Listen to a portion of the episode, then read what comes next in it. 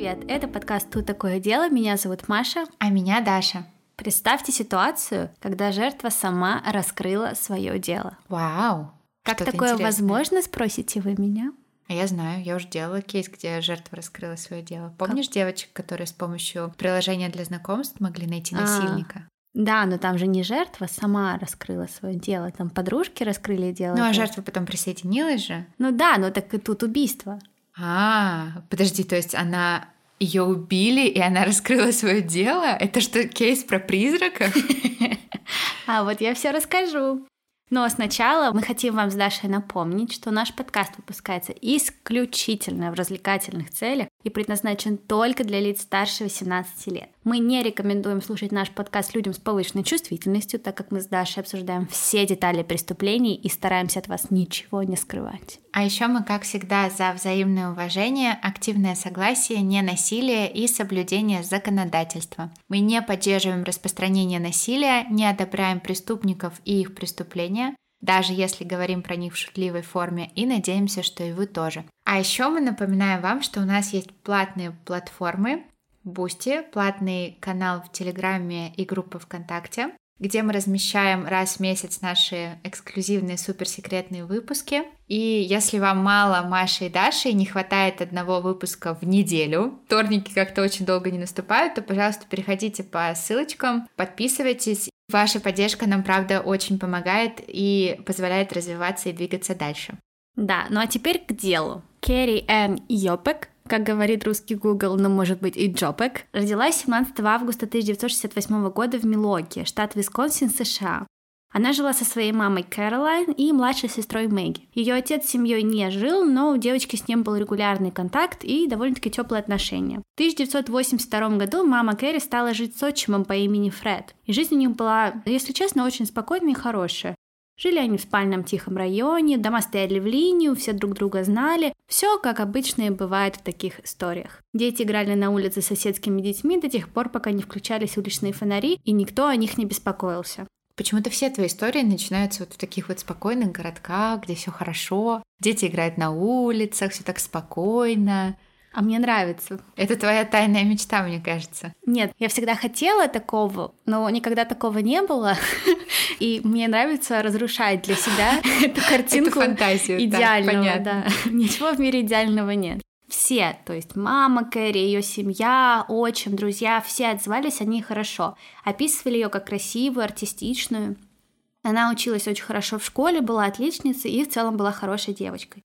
Вот только если что-то от нее требовали, она могла взбунтоваться и сделать наоборот. Немного такая, ну, назвать... Бунтарка. Да, бунтующий подросток. Ну, у нее такое время. Время отрицания, время, угу. когда весь мир это враги, я угу. знаю лучше всех, да. родители замолчите. У нас у всех такое было. Угу. Но в целом она была хорошим ребенком и человеком. Несмотря на свою упрямость, она была очень близка со своей матерью и с отчимом. В то же время много спорила с ними и ругалась периодически. И вот Кэрри 13 лет, она учится в седьмом классе средней школы. 16 марта 1982 года она сделала что-то не так. Нарушила правила, по сути мелочь, но от уроков ее отстраняют. А что она сделала? По интернету ходят две версии. Кто-то говорит, что она ходила по коридорам без пропуска во время занятий, что наказывалась. Кто-то, что ее облил какой-то краской мальчик, краской испачкала ей футболку, Кэрри взбесилась, разозлилась и ударила его. Домой Кэрри не хотелось, и она сказала своим друзьям в тот день, что просто представить себе не может, как сильно родители будут капать ей на мозги за то, что ее отстранили, и что у них будет ссора, которой ей не хочется. В примерно 13.30 во время ланча Кэрри выходит из школы и идет домой. Школа, соблюдая все правила, связалась с ее мамой и поставила в известность ее о том, что произошло, и что Кэрри отправили домой, и что скоро дома она будет. Мать Кэрри решила не забирать, по дороге не встречать, потому что, ну, во-первых, была середина дня. Светло, 13.30, все спокойно на улице. Во-вторых, у них безопасный район. В-третьих, школа была очень близко к дому. Идти было примерно 300 метров. Практически все время по прямой. Да и вообще в целом Кэрри ходит по этой дороге постоянно, пять раз в неделю, дважды, уже на протяжении нескольких лет, и все всегда было нормально. Но, как вы уже догадались, в этот день ничего нормального не было, потому что Кэрри домой не вернется. Она вообще домой больше никогда не вернется. Когда время уже было как бы вернуться Кэрри домой, а ее дома не было, родители не сразу стали паниковать, Кэрри все-таки подросток, она знала, что мама будет ругаться за то, что произошло в школе, и мать понимала, что, скорее всего, она не сразу придет домой, потому что не хочет с ней столкнуться. Но время близилось к вечеру, а от Кэрри ни слуху, ни духу. Мать начала переживать. Первым делом она решила сходить через дорогу к соседям Мант, так как там жила лучшая подружка Кэрри по имени Робин. Ну, кто, как не Робин, будет знать, где Кэрри ходит. В доме было несколько детей, но Кэрри в тот вечер не видели. Кэролайн решила обзвонить других друзей Кэрри и поспрашивать их, знают ли они, где Кэрри. В принципе, логичный порядок действий. Но они тоже не знали, где Кэрри и не видели ее. На улице уже было темно, уже был вечер, от Кэрри никаких новостей. И Кэролайн начала чувствовать, что что-то не то, что-то совсем не то. В 11 часов вечера все уже совсем беспокойно. На улицу выходят соседи, друзья Кэролайн, чтобы помочь ей искать. Может быть, она просто где-то у друзей дома? Или уже идет домой? Они обходят всю улицу, дорогу от школы к дому, соседние улочки, зовут ее, спрашивают у других соседей. Ничего. Трудно сказать, как долго длились поиски. Я так понимаю, что далеко за полночь, а некоторые помогали до утра. Кэролайн Надежде ждала всю ночь и на следующее утро позвонила в полицию. Сообщила, что дочь ее пропала без вести, что никто ее не видел с момента, как она вышла из школы. Но ведь мы с вами знаем, как на такие вопросы реагируют правоохранительные органы, верно? Никто так, чтобы очень всерьез проблему не воспринял сначала. Кэрри в их глазах все же юный непокорный подросток. Первая версия сразу стала то, что Кэрри, вероятно, сбежала. Остановилась у подруга или подруги. Ее ведь из школы отстранили. Может быть, она боялась показаться дома и получить за это наказание? Я думаю, что проблема поиска девочки была еще и в том, что город Милоки в то время считался очень безопасным местом, и полиция к расследованию не подходила с настроем из-за этого, с таким «мы ищем возможного похитителя или убийцу», а скорее с настроем «мы ищем девочку, которая могла избежать, и вообще кто знает, что с ней стало, но в целом она непослушный подросток и бунтарь». И я сильно против такого, и мне кажется, мы уже обсуждали этот вопрос в деле про Тару Калика. На дела о пропаже людей, особенно детей, полиция всегда должна реагировать так, словно произошло самое страшное даже если этого страшного не произошло. Первые часы после пропажи самые важные, а из-за того, что в большинстве дел реакция полиции наоборот, первые часы максимально неправильная и слабая, теряется огромное количество доказательств. Да, и в теории о побеге тоже много непонятного. Хорошо, они утверждают, что Керри сбежала. И даже если ребенок убегает, потому что боится того, что родители ее наругают, ее что, они должны искать? Так словно это несерьезно. Это 13-летний подросток, она очень маленькая. И второй вопрос. Ну, хорошо, Керри убежала, но куда? Кэролайн связалась со всеми друзьями и знакомыми. Никто ее не видел, о ней никто не слышал. Других друзей у нее не было, потому что Кэрри, несмотря на все, была очень сильно близка со своей мамой. Полиция начала прорабатывать теории. Сначала связались с биологическим отцом Кэрри, он жил поблизости. Был шанс, что Керри там, потому что контакт с дочерью у него был. Ее там не было. В тот день он вообще был на работе и не видел ее, не слышал о ней. Затем полиция решила отследить передвижение Керри в тот день. Но понять это было тяжело, ведь что было известно, это то, что во сколько она вышла из школы, в 13.30. А Всё. какой это год? Март 1982 года. А, угу. Полиция в попытках понять больше решили опросить жильцов домов, которые стояли вдоль дороги, по которой ходила Кэрри. Может быть, они видели Кэрри или что-то другое, или кого-то другого. Никто ничего не видел. И тут дело могли бы закрыть, но мать Кэрри связалась с местными газетами, и те напечатали информацию и фотографию Кэрри. Фотография Кэрри попала на первой странице местных газет. А семья по городу расклеила информацию о пропавшем ребенке, и игнорировать, конечно, этот вопрос полиция не могла больше, это стало известно всем. Семья ее была уверена, что с ней что-то случилось. Мол, да, Кэрри была бунтаркой. Но она бы никогда просто так не уехала, не сказав об этом никому, не сказав своей маме. Да, и Кэрри, ну, как минимум бы уже позвонила. Надежда уходила, и они не знали, что делать. Но им можно было не переживать, потому что население этой планеты полно диванных экспертов.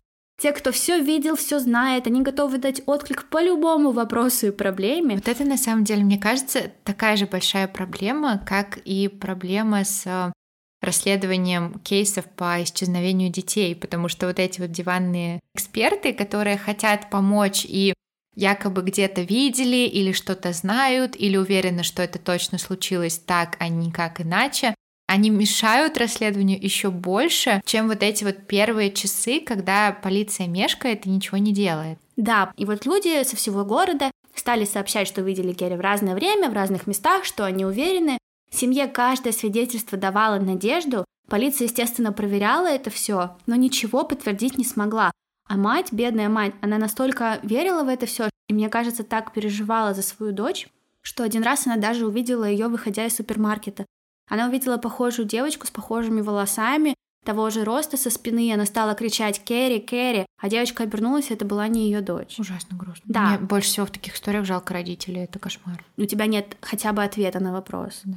Полиция в попытках расследовать и получить хоть какую-то зацепку стали сами высказывать теории происходящего. Ну, им и нужно было строить хоть какие-то теории, потому что кроме 13.30 у них не было ничего. Была теория сначала, что Керри был парень по секрету, о котором никто не знал. А еще они, естественно, присматривались к семье. И так как с первой теорией особо ничего не пошло, вторая стала основной. Они стали подозревать отчима Фреда. Узнали, что Фред и Керри не всегда ладили, часто ссорились, потому что, по его мнению, Керри была непослушная. Фред появился в ее жизни всего 4 года назад, поэтому она не думала, что должна слушать его как отца. И Фред расстраивался из-за того, что Керри не соблюдала его правила и не уважала, по его мнению, его. Полицию, естественно, такие нестабильные отношения привлекли в семье. А еще их привлекло то, что во дворе Фред решил сделать новое патио и заложил бетон. По их мнению, Фред попытался что-то скрыть, может быть, даже тело. Труп, труп, он ее там закопал. Было бы все так просто. Фред, естественно, отрицал, но мало ли что он говорит. Снести патио, раскопать там все, проверить с собаками. На самом деле они использовали в этом деле очень интересный прибор, о котором почему-то во всех статьях говорят, и так, как будто бы это какое-то изобретение века. Я ни разу на самом деле тоже о нем не слышала, но это такой подземный радар. Этот радар — это такой геофизический метод исследования, который использует импульсы для формирования изображения недр. Я честно не понимаю, как до конца это работает, но так как я поняла, они просто, чтобы не трогать ни бетон, ни патию, отправляют туда вот эти радарчики, которые которые, используя импульсы, формируют изображение недр и показывают, есть ли там хоть что-то вот, ну, ненормальное или нет. В общем, штука крутая, используют такое редко, обычно просто все перелопачивают. Под патио они ничего не обнаружили. Фред все отрицал, говорил, что да, мы с Кэрри ругались, но я любил ее как свою дочь, со всеми подростками ругаются. У нас все было, ну, в остальном стабильно. Зацепок не было, и поэтому из числа подозреваемых он быстренько выбыл. Вообще, наверное, говорила про полицию в этом случае не очень положительно, но мне кажется, что они правда старались к этому моменту, просто из-за того, что у них не было вообще ни одной зацепки, ничего, ни одного факта для того, чтобы зацепиться и расследовать дело, это было очень сложно. И они стали пытаться узнать как можно больше о Кэрри, о семье. Mm-hmm. Знаете, не там не вопросы задавать, а просто о ней говорить. Что она говорила о школе, об учителях, о мальчиках, о друзьях. И в один из таких разговоров всплывает информация о том, что Джонни Мант, старший сын соседей напротив угу. и старший брат лучшей подруги Кэрри Робин, проявлял Кэрри интерес. Угу. Незадолго до смерти Керри призналась своей матери о том, что замечает, как Джонни хочет сблизиться с ней. По некоторым источникам Керри даже призналась, что он флиртовал с ней. Угу. Джонни было 17 лет, и он не был хорошим мальчиком. Бэт бой, это он убийца. Поэтому маме все не нравилось. У Джонни были проблемы с законом за мелкие преступления. Говорят, он даже продавал школьникам, девочкам поменьше наркотики, покупал им сигареты и алкоголь.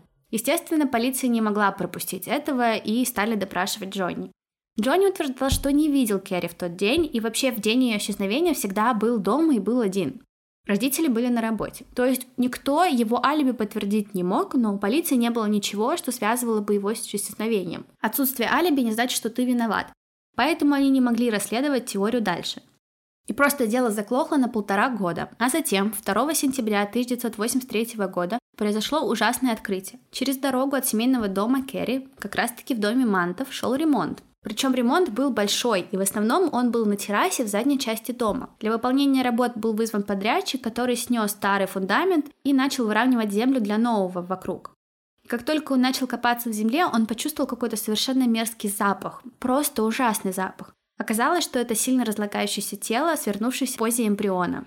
И похоронено оно было неглубоко, всего 12-15 сантиметров в землю. Джонни, говорят, был там, когда нашли тело, и он начал плакать, его явно трясло и вырвало. И многие подумали, что это признак страха и вины. Но он явно что-то знает. Ну да, плюс он при этом был одним из основных подозреваемых угу. по делу, у которого не было нормального алиби. Я сейчас буду поддерживать любые твои теории. Так. Естественно, новость об этом разошлась везде и разошлась очень быстро. Все в округе, включая мать Керри, побежали посмотреть на останки. Зрелище было просто ужасное, и все сразу стали догадываться, что, скорее всего, это Кэрри, ничего другого не может и быть. Особенно это поняла Кэролайн. Она говорит, что сразу почувствовала, что это ее дочь. Через четыре дня это было подтверждено экспертизой. Она была найдена похороненной в одежде, в которой ее видели в последний раз, и, согласно вскрытию, умерла в результате внутричерепного кровотечения из-за травмы головы и шеи. Судмедэксперт смог установить, что у нее были сломаны самые близкие к шее позвонки, вот эти, знаете, самые первые после черепа.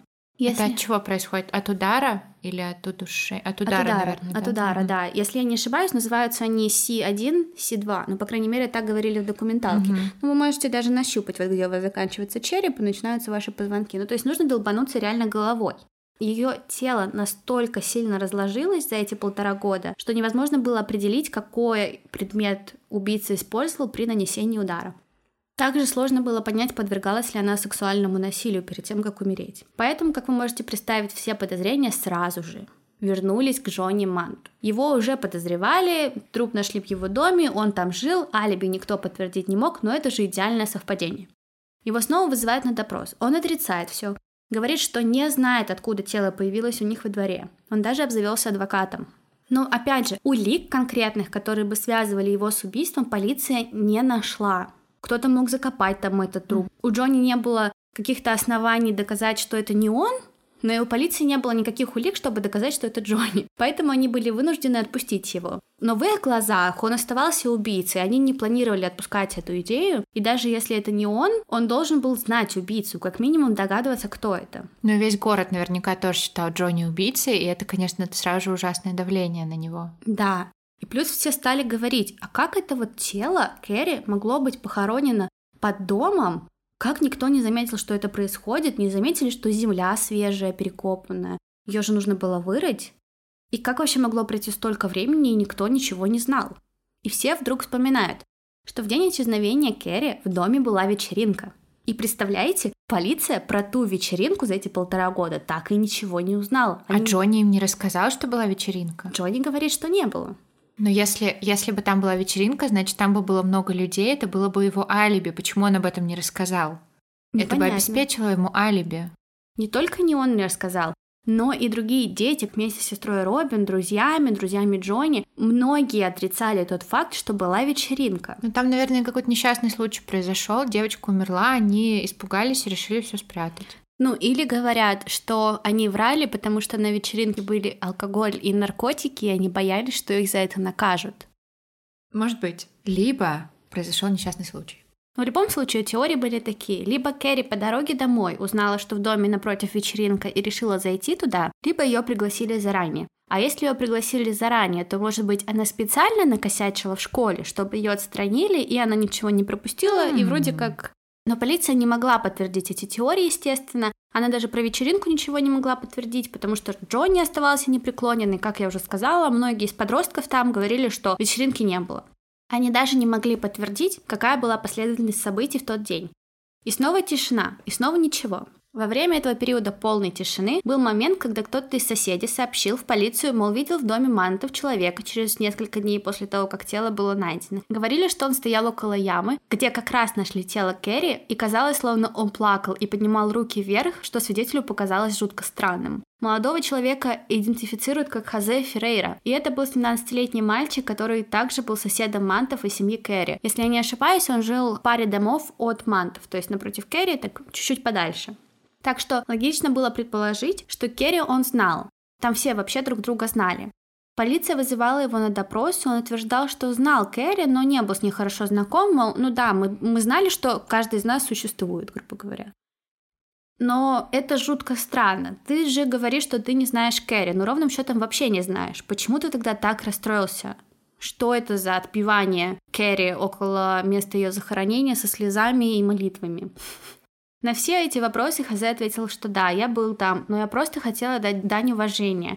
Ничего не зная о том, как она умерла и что случилось. Может, он просто очень эмоциональный, расчувствовался. Ну да, опять же, ничего его не связывало с убийством. Исследователи решили узнать у Хазе про вечеринку, которая вроде как произошла, а вроде и нет. И он говорит, не было вечеринки, о таком я не знаю и не слышал вообще. Опять же, никаких доказательств, никаких привязок его отпускают. И снова ничего. У полиции не было никаких зацепок или доказательств, у них даже не было нормального подозреваемого. И на последующие 33 года расследование было приостановлено. Мать, на удивление многих, и на мое, если честно, тоже удивление, осталась жить в том же доме. Жила рядом с местом, где была похоронена и убита ее дочь. Может, это была такая дань памяти, и она не хотела уезжать. Возможно, да. Ее поддерживали друзья угу. и подруги. Их часто навещал Хозе Феррейра. Заходил болтал с родителями Керри, утешал их и очень сильно с ними сблизился. Он присутствовал на всех семейных мероприятиях и вечеринках. Кэролайн чувствовала с Хазе такую хорошую связь, и ей было очень приятно, что кто-то, кто знал ее дочь живой, кто общался с ней хоть немножко, продолжает навещать их. То есть это, знаешь, как такая связь через Кэрри. Но это все равно странно. Вот это, мне кажется, очень странно. Да, но в любом случае Кэролайн чувствовала, что это очень круто, ей это нравилось. 11 октября 2015 года все резко поменялось. В новостную станцию Милок, Висен 12, поступает звонок. На линии был мужчина, который сказал, что хочет признаться в убийстве. Так и сказал, я хочу признаться в убийстве. И ведущий по имени Джастин сначала всерьез всю эту ситуацию не принял. Ну, типа, наверняка кто-то прикалывается, но дает мужчине высказаться. Хотя он и не хотел раскрывать свою личность, мужчина этот. Он сказал, что хочет признаться в убийстве Керри Энн Йопек, и в том, как он это сделал. Репортер дал ему слово, записал все детали, а когда он повесил трубку, понял, что он обязан передать эту информацию в полицию. Человек, позвонивший в новостную станцию, был никто иной, как Хосе Феррейра. И это Я был... знала, что он не просто так ходил к матери, это были, это были муки совести. И это был уже третий раз за день, когда он дал свое признание. Сначала Хозе позвонил своей жене, которая собиралась с ним разводиться, и сказал ей, что встретил Керри Энн на вечеринке и убил ее. Она немедленно отправилась в полицейский участок западного Милуоки и рассказала им о признании Хосе. Затем Хосе позвонил в консультанту горячей линии в кризисных ситуациях и рассказал ей историю о том, как он убил Керри, а затем похоронил ее под крыльцом дома Манта. Во время этого звонка он также сказал консультанту, что не уверен, хочет ли он уйти в сиянии славы или в тишине. Но он действительно хотел, чтобы это было в новостях, поэтому именно тогда он позвонил в новостную станцию, и это был его третий звонок. Через два дня Хозе Феррейра сдался полиции. Арест был произведен не сразу, потому что дело было старым. Полиция давно поменялась, и там никто не знал, что это за дело. Им нужно было поднять все документы, все детали и все проверить. Хосе говорил все как было, ну, по крайней мере, как все было по его словам. Он говорил, что он встретил Керри на вечеринке в доме Манта. Родителей в доме не было в то время, все были на работе. Оказалось, что все действительно соврали, и Джонни Мант соврал тоже, потому что вечеринка была. Хосе на вечеринке находился в состоянии алкогольного и наркотического опьянения, увидел Кэрри и обрадовался этому, потому что она ему уже давно нравилась. Она подошла к нему, стала с ним разговаривать и спросила, есть ли у него выпить. На что он сказал, что у него есть марихуана. Они начали болтать, и он предложил ей покурить. Они стояли у какой-то двери, разговаривали, он попробовал эту дверь открыть, и оказалось, что это дверь в подвал. Он спросил у Кэрри, не хочет ли она спуститься с ним в подвал. Подвал это было такое место для уединения, для поцелуйчиков и не только среди молодежи. Mm-hmm. Вот. И Кэрри сначала согласилась, но Керри все-таки 13. Они стали спускаться по лестнице, она почувствовала, что что-то не так, что ей не очень хочется, она передумала. И мне кажется, ей реально пришло осознание того, что Хосе хочет с ней не только покурить, mm-hmm. но и сделать какие-то другие вещи, он взрослый парень. Она поняла, что не готова, и она ему говорит, слушай, я не уверена, что это хорошая идея. А он стоял выше нее, и он сказал ей, иди вниз потому что он все решил. Он не дал ей выйти. Керри попробовала его обойти, и он ее толкнул. И она начала падать. В процессе падения она ударилась головой о перила, упала на пол и осталась лежать на спине. По словам Хазе, он даже не подумал, что она мертва, скорее потеряла сознание. Он спустился вниз, потому что это была возможность, он стал трогать ее грудь, Фу. говорит, что она очень красивая, а потом до него стало доходить, что она не дышит. А потом то, что это он виноват. То, что он ее убил, потому что Керри была мертва. По словам Хазе, он сначала запаниковал, подумал, что, может быть, просто убежит и будет вести себя так, будто ничего не произошло, но на вечеринке были и другие люди, которые видели его с Кэрри. Таких людей было совсем немного. И, скорее всего, они тоже были пьяные. Из подвала был выход на улицу, и он вытащил ее тело, а потом похоронил в неглубокой могиле под крыльцом. Керри были длинные волосы, а он настолько неглубоко ее закопал, что когда он засыпал ее землей, они торчали. И он возвращался, прикрывал их землей, грязью, пока не смог прикрыть все. Никто не заметил, как он хранил ее, потому что все веселились. И это на самом деле очень странно, потому что на улице было еще светло, был день. Но это правда, никто ничего не видел. Он также утверждает, что сделал это в одиночку, больше ему никто не помогал. Самым... Мне кажется, ему Джонни помогал. Он бы один не смог это все сделать. И поэтому Джонни так отреагировал. А зачем это было Джонни? Может быть, он чувствовал ответственность, что это произошло в его доме. Он хотел там защитить там, родителей своих, может быть. Ну, родителям бы ничего и Джонни не было, это же не они убили, ну да, в его доме, но он не участвовал в этом. Может быть, он боялся, что там вечеринка, вот это вот все. Наркотики. Он... Да. Возможно, и такую теорию на самом деле продвигали адвокаты Хосе. Они пытались создать совершенно другой сценарий, чтобы уберечь клиента от тюрьмы. Говорили, что на самом деле Джонни убил Керри, потому что даже тот факт, что вечеринка была в доме и в их доме, не подтвердился ни одним подростком. Как будто бы все боялись чего-то или скрывали что-то. Мальчик, с которым Робин встречалась во время смерти Кэрри, свидетельствовал в суде и сказал, что Робин ему призналась, что Джонни виноват в смерти Кэрри. Однако Робин отрицала, что она когда-либо говорила это и предположила, что этот парень выдумал эту историю, потому что в то время он отбывал срок за другое совершенное mm-hmm. им преступление, не имеющее отношения к делу Кэрри, он просто хотел его себе сократить.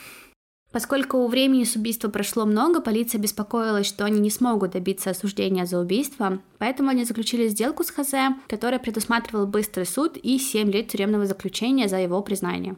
Он согласился и признал себя виновным в попытке сексуального насилия второй степени и в убийстве. В суде он извинился перед семьей Кэрри и сказал, «Я не могу повернуть время вспять. Прошу прощения от всего сердца». Мать Кэрри Энн была в ужасе, узнав, что в Хазе убил ее дочь, потому что он действительно был постоянной фигурой в их жизни последние 33 года. И тут, естественно, всплывает вопрос, почему именно сейчас, почему через столько лет, 33 года? У Кэролайн был с Хосе разговор, ей хотелось узнать больше о событиях той ночи, понять, что же все-таки стало с ее дочерью, и оказалось, что уже много лет Хосе борется с алкогольной и наркозависимостями. Он признался Кэролайн, что сама Керри заставила его признаться.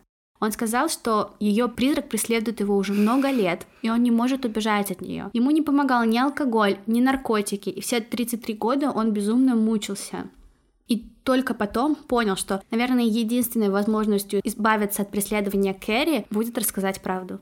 И поэтому Кэролайн, мама Кэрри, считает, что дело раскрыла сама Кэрри, а не полиция. Это просто же его голос совести, по сути. Угу. Да, многих возмутило, что Хосе дали всего 7 лет, но семью Кэрри приговор удовлетворил.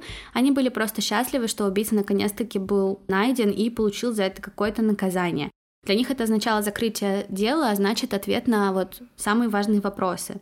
Они также знали, что существует риск того, что он останется на свободе после всего этого времени, поэтому, по крайней мере, с учетом сделки о признании вины, тот факт, что он получит наказание в виде 7 лет заключения тюремного, был для них достаточным. Дело действительно было больше в том, чтобы узнать правду о гибели mm-hmm. своей дочери. Теперь она может отдохнуть, сказала Кэролайн, держа школьную фотографию Кэрри в зале суда. Теперь мы все можем отдохнуть.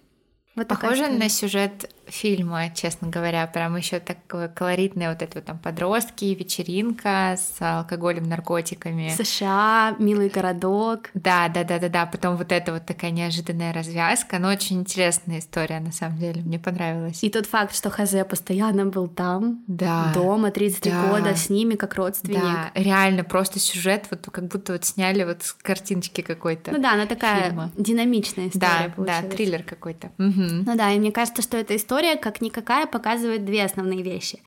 Первое — это от своих плохих деяний не убежать, и второе, жизнь все-таки очень хрупкая, потому что Керри было всего 13 лет, mm-hmm. и ничего бы не предвещало беды. Он просто ее толкнул, и я уверена, не очень сильно. Она упала и умерла. Да, ужасно грустно. И столько пострадавших в этой истории, и столько лет длилось, и бедные родители.